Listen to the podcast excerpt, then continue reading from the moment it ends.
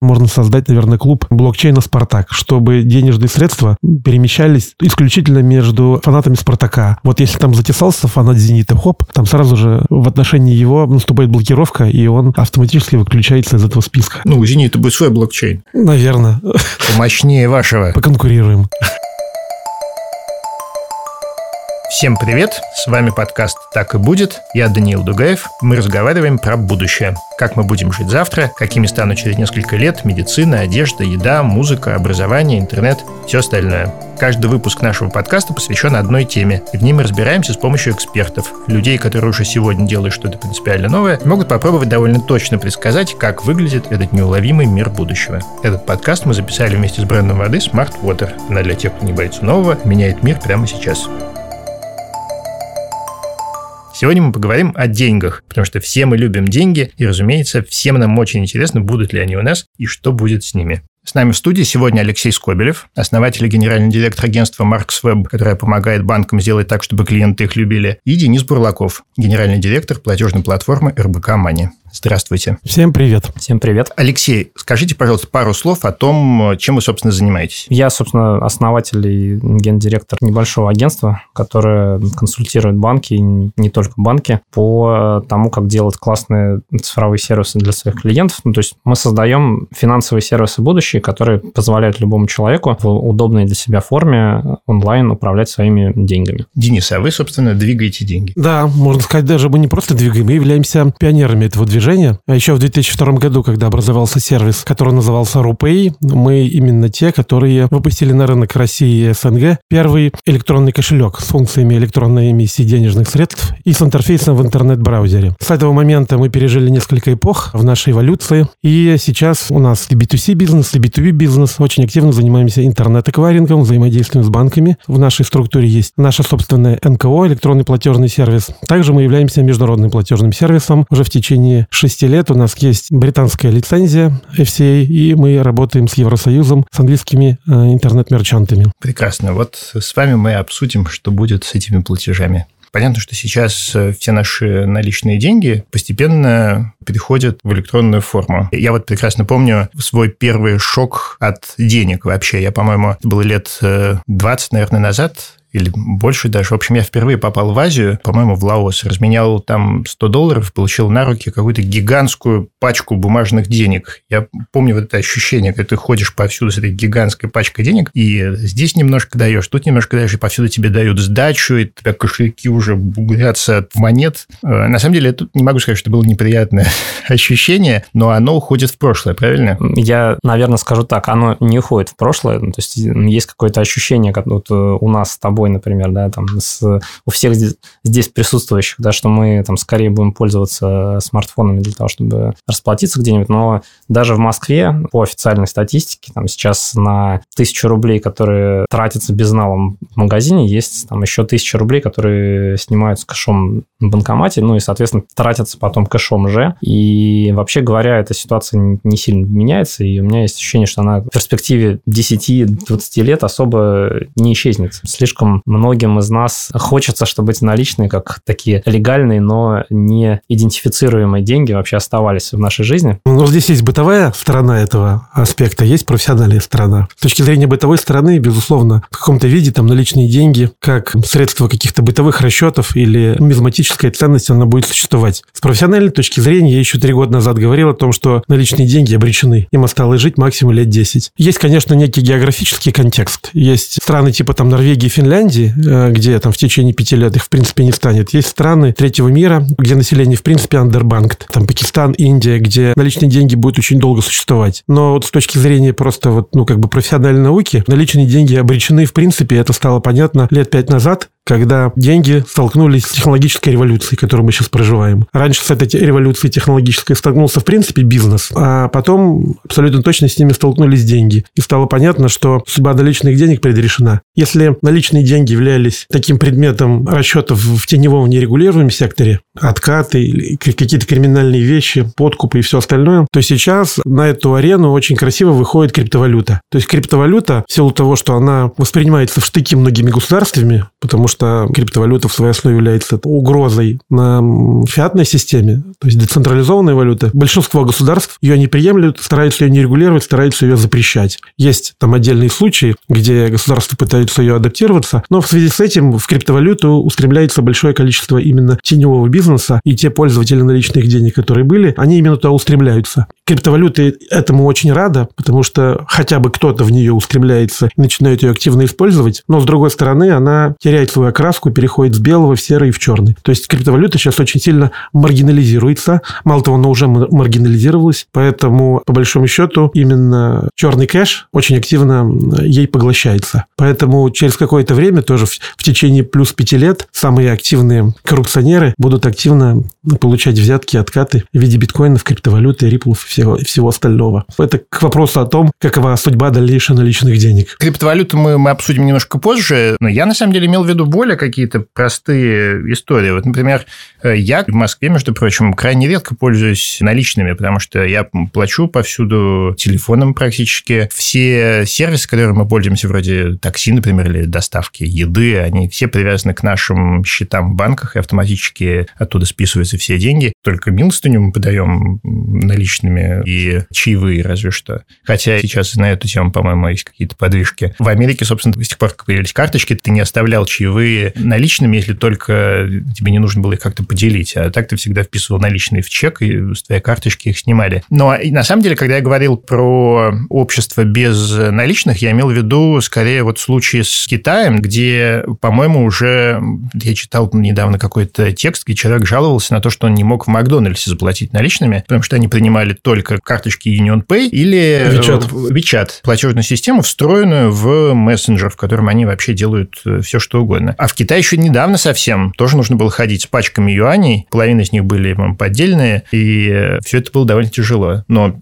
это изменилось очень быстро. Наверное, все очень сильно зависит от бизнеса, от организации, которая от, от нас принимает деньги. То есть живой кейс, это вот телефон, который на столе сейчас передо мной лежит. Я его купил два дня назад, потому что мой старый телефон изъяла полиция после задержания меня на митинге. И вот я заказал его в интернет-магазине, но интернет-магазин не принимает карточки он принимает только нал, и это довольно распространенная история. То есть это вопрос того, как бизнес вообще ведет свои дела, ну, вот в массе своей, да, там, готов ли он полностью перейти в безнал, полностью быть белым, выплачивать там все налоги и так далее, вот, либо все-таки там сейчас в конкретной стране, в конкретном регионе конкретные типы бизнеса пока что на это не готовы уходить, и все еще стараются вот как-то жить с наличными. Те же самые истории, о которых сейчас очень много говорится, когда вы идете в условно условную чайхану номер один и э, хотите расплатиться карточкой, но вам сходу сообщают о том, что, извините, терминал у нас не работает, как и вчера, и позавчера, и последние два года, и вы вынуждены идти в банкомат или идти искать другой ресторан. То есть, ну, к сожалению, так происходит, что те места, где мы, в принципе, хотим что-то купить, за что-то заплатить, они все еще принимают кэш и иногда как раз пессимизируют там любые современные там безналичные способы оплаты. Поэтому даже даже в Москве для обычного обывателя, наверное, если постараться, можно вот жить с одним смартфоном и забыть бумажник дома, но это еще не вот стопроцентный способ, где ты можешь там всегда расплатиться. Те же самые рынки, которые мы все еще используем. Я знаю твою историю про черешню, но она, ну, скорее маргинальная. История про черешню была такая. Я не далее как неделю назад был на станции метро Девяткина, мне кажется, в Петербурге, и видел, как черешню покупают сладкие сладка с помощью приложения, я не уверен, что это был Сбербанк онлайн, но это было какое-то платежное приложение. Просто у продавца стоит перед вот этой вот корзиной черешни номер счета его, и на этот номер счета покупатели переводят деньги и показывают продавцу чек, что вот платеж прошел, и продавец тут же отвешивает необходимые килограммы. И, и учитывая, что все это такой настоящий рынок, грязь кругом, какие-то ящики стоят, это все выглядело очень нефутуристично. отношении футуристичности, это, конечно, очень интересное утверждение. Наше общество сегодня, особенно в крупных городах, полностью готово для того, чтобы отказаться от наличных. То есть я последний год, два или три полностью ими не пользуюсь. Есть проблемы с чаевыми, когда хочется отблагодарить официантов и еще что-то, вот такие вещи. Вот они еще не, не развиты. Я знаю множество стартапов, которые работают в этом направлении для того, чтобы автоматизировать этот процесс, но пока они не очень сильно распространены. То есть люди по старинке оставляют деньги наличными. Здесь есть действительно проблема, связанная с тем, что излишняя зарегулированность или какое-то давление экономическое вынуждает ритейл уходить в тень, и поэтому у них внезапно ломаются терминалы, или их там воруют, или еще что-то. Но рядом стоит всегда банкомат, когда можно наличными расплатиться. Поэтому мы в крупных городах, в принципе, готовы отказаться от наличных. Есть проблема с отдаленными регионами. Вот мы сейчас были на нашем большом корпоративе ежегодном на Алтае. Если даже там в Горно-Алтайске в каком-то поселке есть сетевые магазины, то в каких-то отдаленных местах, конечно, об электронных способах платежа говорить бесполезно, нужно иметь с собой наличными. Но все равно именно рост распространения мобильных устройств в конце концов приведет к тому, что наличные деньги, даже эти расчеты, можно будет заменить просто P2P переводами со счета одного физического лица на счет другого физического лица. Кстати говоря, именно эти переводы сейчас являются самым быстрорастущим сегментом платежного рынка. Хорошо, а допустим, все-таки наличных станет все меньше. Как будут выглядеть наши ежедневные платежи? ну, скажем, QR-код. В WeChat встроена вот эта платежная система, которая работает по QR-коду. Вот эти вот группы китайских туристов, которые приезжают в Россию, они приходят в магазины специальные, где они платят своими телефонами через WeChat по QR-коду. Почему вот они это могут делать, а мы до сих пор не можем? Скоро сможем. Как известно, Центробанк Российской Федерации уже активно работает в этом направлении. Но тут, наверное, вопрос в том, что все, что мы сейчас там делаем карточкой, да, оно там постепенно перетечет телефона будет там со временем становиться ну, все более удобным. Если кто-то вдруг еще не слышал про систему быстрых переводов, на которая вот как раз должна тему «скинь мне денег на Сбер» распространить на все банки, и можно будет просто сказать номер телефона не париться уже там, где конкретно у тебя открыт счет и в каком банке у получателя перевода. Ровно такая же схема будет работать и с взаимоотношениями между физлицом, которое что-то хочет купить, и магазином, например. То есть можно будет точно так же идентифицировать магазин по QR-коду, который будет висеть там где-то на кассе. Это все уже случится там, скорее всего, в следующем году. Для нас это ничего не поменяет. Ну, то есть мы, как сейчас приходим в магазин, прикладываем смартфон, так будем, возможно, не прикладывать, а распознавать этот QR-код. Еще, кстати, отдельный вопрос, будет ли это удобнее и будут ли люди массово этим пользоваться. Мне кажется, важный момент здесь в другом. Есть еще такое понятие, как э, экономика доверия. Да? То есть, лет 10 назад, когда приезжаешь на заправку и хочешь там заправить полный бак, ты должен сначала, значит, отдать какие-то деньги, потом уже тебе начинают заливать бензин в бак, и, и потом уже там происходит какой-то расчет, там, что, что надо доплатить или вернуть какую-то сдачу. Утром тебе. деньги, вечером Да, стулья. сейчас это уже как бы дико. Ну, по крайней мере, в Москве приезжаешь, тебя заправляют, потом ты идешь и там расплачиваешься за вот это топливо. То есть, в принципе, уже как бы есть какое-то доверие между всеми участниками системы. И мне кажется, что это доверие будет и дальше распространяться. То есть, когда вы, ну, там, условно, приходите в магазин, набираете какие-то товары и уходите. Нет никакого там специального действия, что там кто-то что-то посчитал, сколько у вас там этих товаров. То есть это уже будет происходить на доверии, да, что ты не украл или там не спрятал в карман какую-то лишнюю жвачку, да, а магазин там не спишет с тебя каких-то лишних денег. То есть мне кажется, что вот это скорее будет э, будущем, ну и, соответственно, оно, скорее всего, исключит в какой-то момент смартфон из истории взаимодействия людей. Не знаю, там, я хочу перевести деньги, и я тебе просто говорю, что держи 2000 рублей, а, а твой Siri у тебя в айфоне воспринимает это как какой-то... Получил 2000 да, рублей. Да, да, да, и все. Когда мы просто своим собственным действием, лицом, там, голосом обозначаем свое желание, и оно просто дальше исполняется уже без пин-кодов, паролей. А если я говорю во сне, например? Ну, тогда у тебя проблема, да. Нейросети же должны распознавать тембру голоса или там контекст. В горизонтальном положении говоришь, там, значит, не надо там какие-то операции проводить. Мне кажется, что QR-коды, они же прежде всего предназначены для того, чтобы ты мог тратить деньги просто в любой момент. Как это все началось-то, все эти QR-коды? По-моему, самая первая большая компания с их использованием была в Японии, когда какой-то большой ритейлер, например, Tesco, он просто щиты разместил в метро с изображением кусков мяса, и ты мог по пути домой э, просто навести телефон на этот кусок мяса, и он добавлялся к тебе в корзину, и вечером немедленно доставлялся домой. Ценой. То есть это просто расширяет спектр ситуации, когда ты можешь просто тратить деньги. С одной стороны, да, мне кажется, Денис здесь больше сможет сказать, чем я. По моему ощущению, вся эта история с QR-кодом, по крайней мере, в России, она больше про некое импортозамещение и про то, чтобы убрать всю эту конструкцию с терминалами Visa и MasterCard и сделать транзакцию между там счетом покупателя и счетом продавца как бы в обход уже всех этих международных платежных систем. А с точки зрения продавца, наверное, это просто делает более доступным такой способ платежа, когда тебе не нужно покупать терминал, не нужно его обслуживать, не нужно электричество, там, к которому он подключен. Можно вот реально стоять на рынке и торговать черешней, вывести QR-код, и это будет работать, и это будет легально причем. Да? То есть это будет э, ну, там, поступление денег на твой счет, не знаю, там, индивидуального предпринимателя. Все будут будут значит, в этой цепочке платить государственные налоги с точки зрения клиента самого, который платит, сам по себе этот способ, ну, на мой взгляд, он не несет какой-то специальной такой большой ценности. Там единственное, что, ну, то есть можно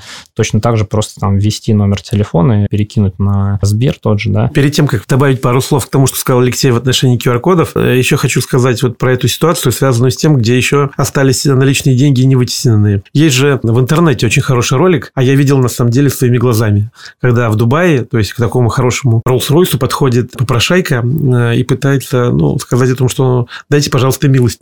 Открывается машина, и очень щедрый обладатель этой машины говорит о том, что чувак, я хотел бы тебе дать денег, но у меня вот карточка есть. Но что на самом деле это индус берет, вытаскивает терминал и говорит, ничего, я могу принять платеж и по терминалу. То есть даже в этом отношении, в этот такой комичный случай, получатели денежных средств, бизнесы или там благотворительные фонды в данном случае или еще кто-то, они всегда будут заинтересованы в том, чтобы найти способ достучаться до доноров с помощью технологий. То есть, если у доноров нету наличных, значит, они будут принимать эти технологии для того, чтобы в любом случае их получить. Дайте хоть что-нибудь. Да, дайте хоть что-нибудь каким-то образом. Что касается QR-кодов и вообще их развития, здесь нужно понимать о том, что в каждой стране существует своя эволюция национальной и там региональной платежных систем. И в Китае она имеет очень большие особенности. Если в России традиционно все население является banked, то есть у нас нету бедного населения, именно в том виде, в котором оно есть в других странах. У нас население живет бедно, но с точки зрения доступности финансовых услуг у нас почти 95% людей имеют возможность открыть счет в банке, то есть банком откроет счет и выдаст карту. И это было всегда, начиная со сберкассы. Поэтому у нас вопрос в другом, в том, что технологии сами по себе платежные не были развиты, и сервисы не были развиты. Когда эти карты появились только с самого начала, люди получали денежные средства на карту в качестве зарплаты, потом шли в банкомат, их снимали и наличными их тратили. Сейчас, естественно, большинство людей так не делает. По сути дела, пользуется картами или мобильным приложением банка для того, чтобы рассчитываться. Поэтому у нас, по сути дела, там большое количество населения banked. В Китае традиционно огромное количество аграрного населения не имело возможности пользоваться финансовыми услугами.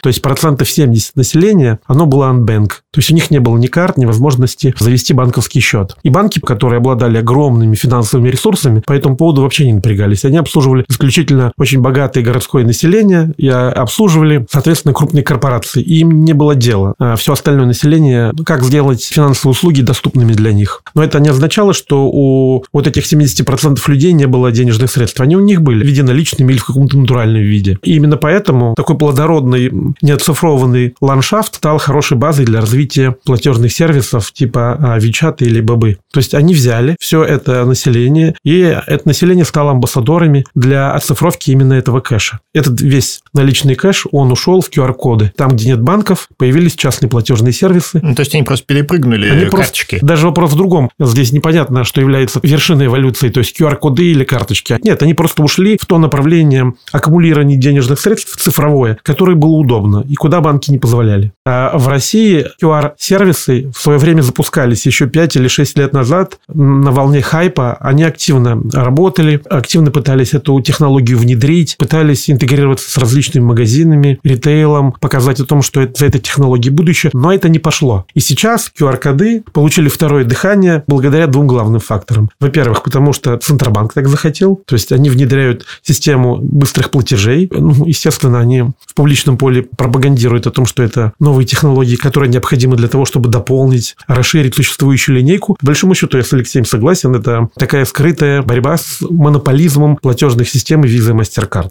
Из-за того, что они быстрые, удобные и безопасные, три главных фактора, которые влияют на потребительское поведение, они могут очень быстро вытеснить традиционные карточные системы из каких-то сегментов. Не из всех, но из каких-то могут вытеснить. Поэтому вот этот фактор, то есть то, что регулятор выходит на этот рынок уже в качестве самостоятельного игрока и пытается регулировать через систему быстрых платежей, распределения методов оплаты и косвенным или прямым образом пропагандирует QR-коды, вот это является одним из факторов. Вторым фактором является то, что большое количество иностранных и китайских туристов приезжают в Россию, и их количество будет со временем доминировать. Поэтому все крупные люксовые бренды и онлайн-ритейл, и офлайн ритейл должны подстраиваться именно под этот растущий спрос. Все хотят богатых китайских клиентов, и для этого им необходимо эту технологию иметь. В течение двух-трех лет они займут определенную нишу, они абсолютно точно потеснят традиционные платежные системы, то есть карточные, ну и дальше будет с ними конкурировать. То есть то, что они их вытеснят абсолютно точно, в нашем сегодняшнем гибком мире ничто никогда не вытеснит другое. Всегда одно будет сопротивляться другому. То есть это вопрос только краткосрочных изменений. Кто в какой момент какую нишу для себя найдет. Этот подкаст мы записали вместе с брендом воды Smart Water. Она для тех, кто смотрит в будущее и меняет мир уже сегодня.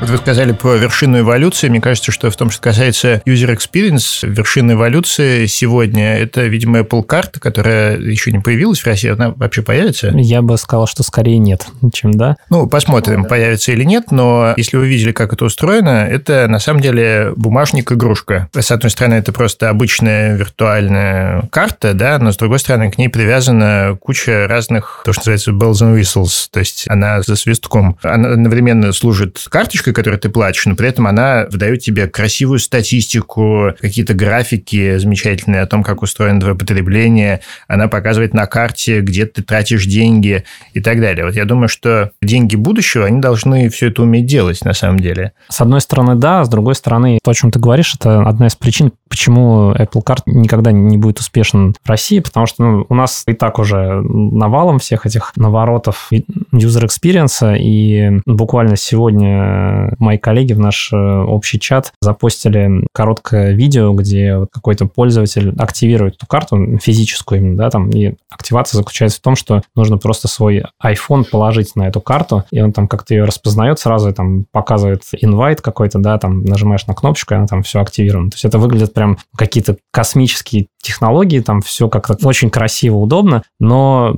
по большому счету это не то, ради чего ты вот, ну, как бы возьмешь и начнешь этим пользоваться вместо там Тинькова, Сбербанка, Альфа-банка и так далее. То есть это не, не фактор выбора для тебя этого платежного средства. Там, конечно, кто-то там вот у нас э, в России, мне кажется, в свое время Рокетбанк э, взлетел достаточно высоко, э, собрав аудиторию от людей, которым вот эти все примочки очень хорошо заходят и, и привлекают но это не массовая аудитория. Мне кажется, что деньги будущего, как такой пользовательский продукт, должны уметь существенно больше, чем просто быть э, и как-то отображать тебе себя и там давать возможность как-то вот тебя использовать. Они должны быть умными, они должны тебя как-то образовывать и объяснять, как собой пользоваться, чтобы тебе было от этого хорошо. Как-то тебя, возможно, страховать от каких-то рисков, которые у тебя возникают, я не знаю, там, видеть, что ты вот сейчас идешь в каком-то криминальном районе Гонконга и, значит, э, в этот момент автоматически блокировать вообще все, что только можно Ну, мы пошли. Просто как бы понимая, что сейчас что-то плохое с тобой случится. Но, на мой взгляд, сравнивая Apple Card и Сбербанк онлайн, там, Тиньков. Это вещи, которые для российского клиента, скорее вот мы выберем там Тиньков, чем Apple Card, просто потому что сам продукт гораздо лучше у нас. С точки зрения прямых выгод, с точки зрения прямого удобства. Вот эти все там наслоения в виде приятненьких тактильных эффектов, они скорее приложением являются, но не поводом для выбора. Но ведь когда тебе твой бумажник объясняет, что ты слишком много потратил на прошлой неделе на выпивку, это ведь и есть умные деньги. Он же, он же тебе как раз рассказывает, что ты должен делать, а что нет. Ну, Там еще, по-моему, приложение вот это Apple Card, я не держал в руках, не знаю, но, по-моему, они напоминают тебе, что ты, например, тратишь слишком много вот на это, а между тем у тебя скоро очередной ипотечный платеж, и вот давай соберем с тобой вот здесь достаточную сумму, а потом я тебе скажу, сколько у тебя останется на развлечения и на кино. Есть люди, во-первых, которых это сильно бесит, когда им внешние силы рассказывают о том, что происходит с их деньгами, как им вообще жить. А для других, которые хотят анализировать, в принципе, все, все то, что в Apple есть, оно уже существует. Да, у нас уже есть вся эта там бесконечная аналитика расходов, где ты можешь там все смотреть, планировать, там задавать какие-то бюджеты там для себя, ограничения, нотификации, которые тебе, если ты очень рациональный пользователь денег, тебе может реально в чем-то помогать. Но большинство людей как раз хотели бы, чтобы это все происходило в фоне, чтобы, в принципе, как-то все эти проблемы сами собой решались, платежи сами бы платились вовремя, а деньги бы сами зарабатывались еще желательно. То есть я бы тут скорее поставил на развитие виртуальных ассистентов и там Siri подобных этих вот э, умных колонок, которые управляются голосом, как некий центр управления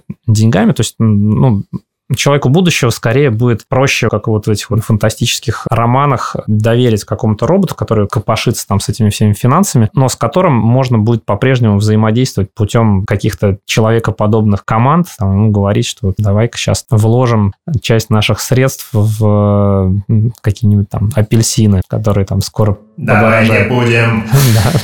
Да, да.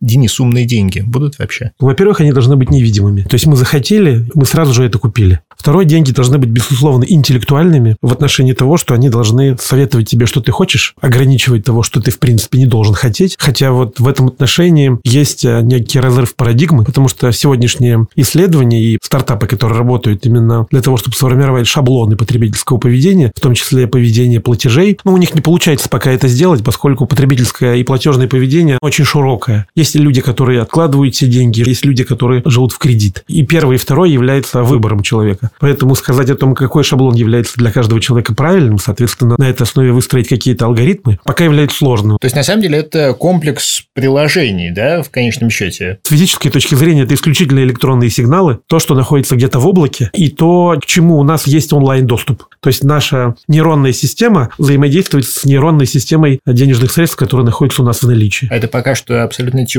или кто-то этим реально занимается? Не, не, это не теория. То есть, в таком виде, я думаю, что это будет доступно на прототип типах в течение там, ближайших пяти лет.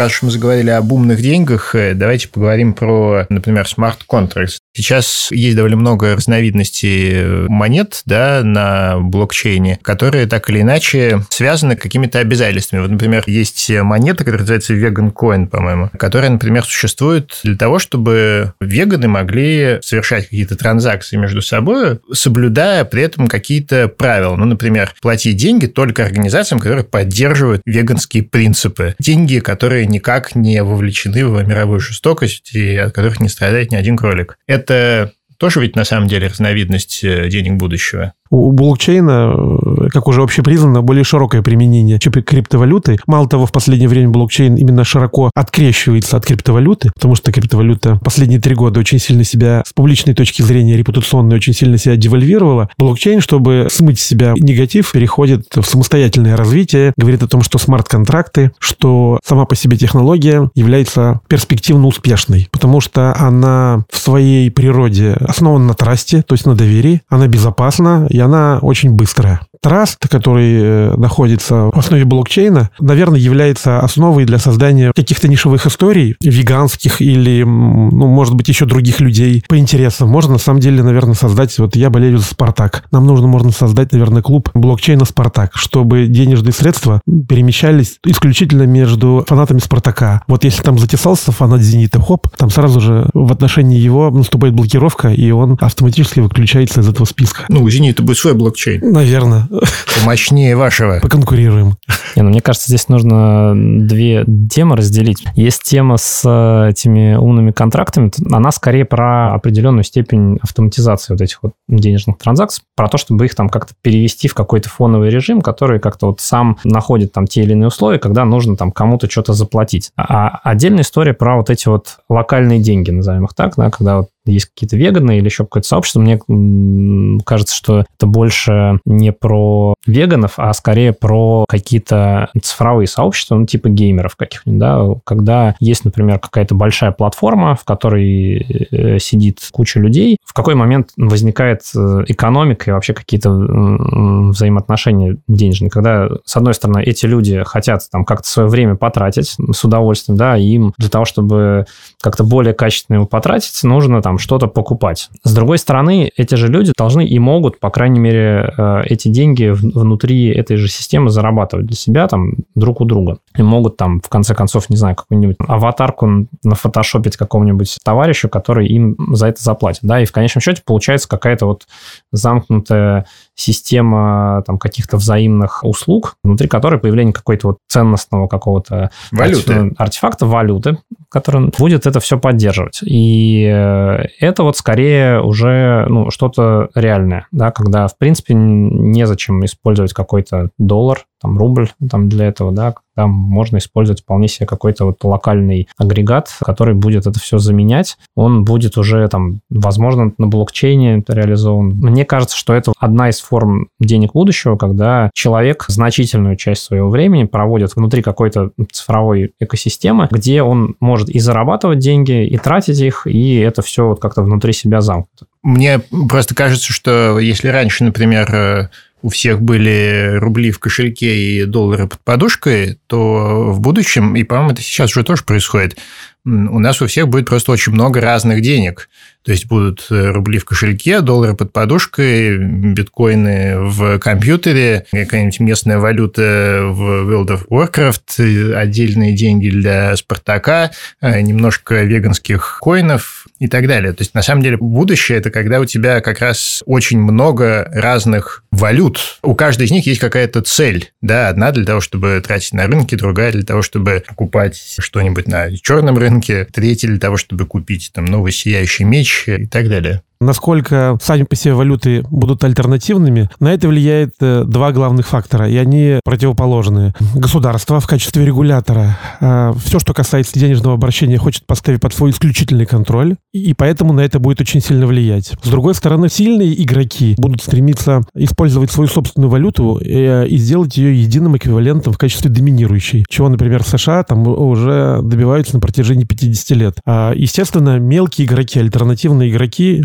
или страны, или игроки, или сообщества, они всегда против этого тренда. Они всегда хотят быть независимыми. Поэтому вот этот тренд создания альтернативности, с другой стороны, тренд на создание эксклюзивности, на создание шаблонности, они будут друг с другом противоборствовать. Как показывает практика, на протяжении вот последних десятилетий э, побеждают и те, и другие, в зависимости от того, на каком этапе они находятся. Поэтому я думаю, что альтернативность сама по себе сохранится, как есть сейчас вот традиционные карточные системы, Visa и MasterCard, которые там занимаются занимают 70% рынка. Какое-то время они занимали там 80% рынка, потом 90%, потом опять откатывались. То же самое, мне бы очень хотелось, чтобы существовали альтернативные денежные системы. Пусть это будут не денежные системы, сегодняшним аналогом криптовалюты являлись программы лояльности. Вот авиационный миль является ну, самым главным аналогом. Вот если бы их сделать еще свободно конвертируемыми, у авиакомпании уже была бы своя валюта, по сути дела. Куда уйдет черный рынок? Насколько я понимаю, довольно много денег сейчас отмывается как раз через какие-нибудь игры вроде World of Warcraft. То есть ты идешь себе по лесу, а навстречу бежит какой-нибудь тролль в шлеме.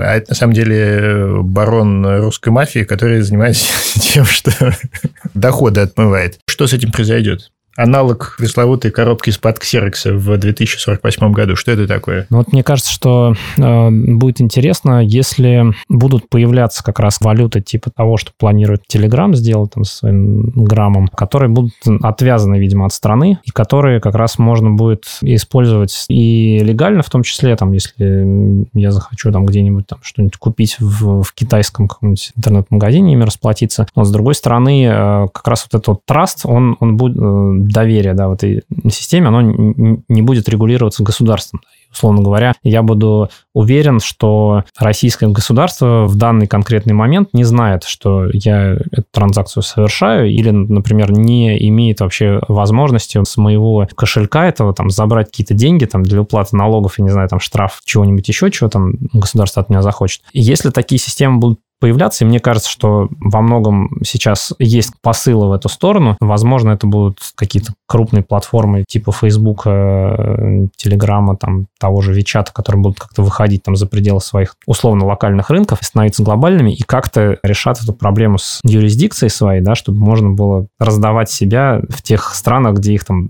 блокируют активно, да, и при этом все равно можно будет сконвертировать рубли, возможно, через какую-то еще отдельную прокладку в виде Варкрафта в эти граммы, которые потом уже будут использоваться в том числе для покупки наркотиков, там чего угодно. Мне кажется, что как раз вот это вот бесконечное многообразие каких-то отдельных этих э, криптовалют и каких-то вот способов платить в тени должны в итоге в какой-то момент вырасти во что-то большое.